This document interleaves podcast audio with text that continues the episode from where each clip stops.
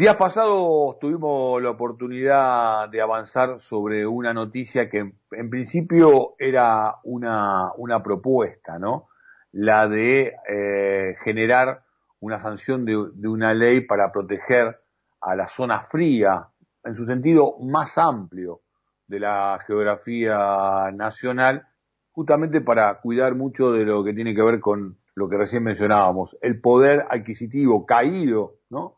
De la gran parte de la, de la población de la Argentina y finalmente se ha logrado aprobar esta iniciativa. Una de las impulsoras, la diputada María Liliana Schwitt, está con nosotros del otro lado de la comunicación. María Liliana, ¿cómo te va? Edgardo Chini saluda aquí por la radio cooperativa por Estado de Alerta. ¿Qué tal? Buenas tardes, Edgardo. Buenas tardes a la audiencia de la radio. Gracias por, por atendernos. Bueno, me imagino que estarás conforme. Contanos un poco si la finalmente la norma salió tal cual tus expectativas o si nos hemos quedado a mitad de camino. No, no, la norma salió bien, salió, eh, superó mis expectativas totalmente, eh, porque me refiero a que había diputados que uno pensaba que iban a votar en contra y al final dieron una voltereta en el aire y votaron a favor eh, con alguno que otro reclamo respecto a que un otro artículo, pero bueno, sí, eh, estamos contentos porque es un reclamo que lleva sus años y porque sobre todo es una reparación histórica con una región importante y porque además es un cambio de paradigma totalmente de la visión de los servicios públicos. Estamos hablando de eh, hacia residenciales y también hacia emprendimientos productivos. No, es solamente residenciales, es solo residenciales. Abarca para los residenciales y eh, también eh, clubes de barrio y comedores eh, merenderos. ¿Y qué, qué porcentaje implica, pasando los números, en lo que hace a, a la protección de, de, estos sectores? Sí, en números, bueno, mire, nosotros hemos tratado a ver, de hacer una doble segmentación, si se quiere. Hicimos una segmentación acorde al, a la región geográfica, a la, a la necesidad de mayor consumo porque las zonas son más frías, y una segmentación desde el punto de vista de la vulnerabilidad, desde el punto de vista del poder adquisitivo del usuario. Eh, para algunos usuarios será de un 50% el beneficio en la tarifa y para otros del 30%. Lo que sí, todos reciben un beneficio.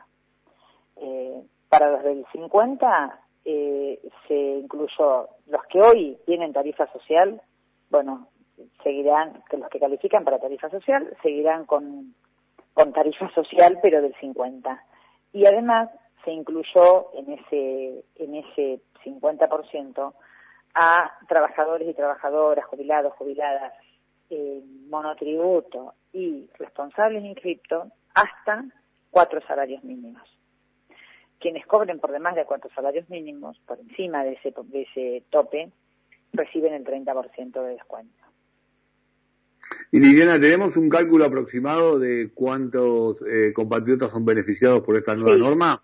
Sí, más, más de 3 millones en 100 mil hogares, de los cuales, de esos 3 millones en mil hogares, 2 millones 700 pagaban la tarifa plena, sin ningún tipo de beneficio.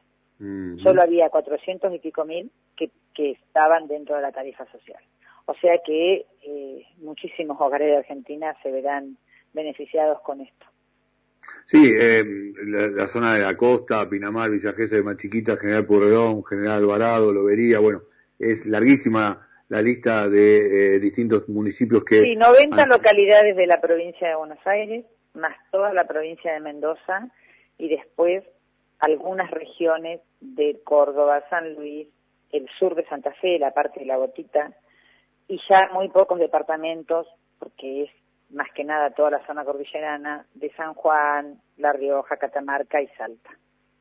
Si bien se, se, se puso sobre, tab, sobre tablas este el tratamiento de la norma, vos ya habías aclarado en nuestra anterior entrevista qué implicaba, este, de dónde iban a surgir los, los fondos. ¿Eso tuvo alguna modificación o en todo caso volverlos a, a, anunciar aquí? Porque es siempre lo que genera una suerte de, de controversia, ¿no? De dónde sale el sí. dinero para poder conseguir este, este derecho a algunos compatriotas.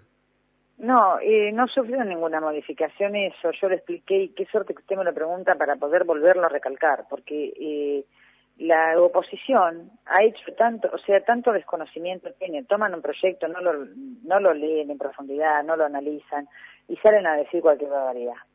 Eh, esto ya lo estamos pagando. Quienes no tenemos el beneficio, lo estamos pagando. En nuestra factura va a ver que dice artículo 75, ley 25.200 y, bueno, y tanto, no me acuerdo bien el número. Ahí ya está el cargo por el cual nosotros estamos pagando este beneficio que está desde el año 2002 para la Patagonia y la ciudad de Malargüe, en Mendoza. Lo que nosotros estamos haciendo es ampliar eso. Es un fondo fiduciario solidario para, creado para la compensación tarifaria por alto consumo de gas para estas regiones. Lo que estamos haciendo es ampliarlo. ¿Y qué estamos haciendo? Aumentando un punto, un punto, el, el cargo.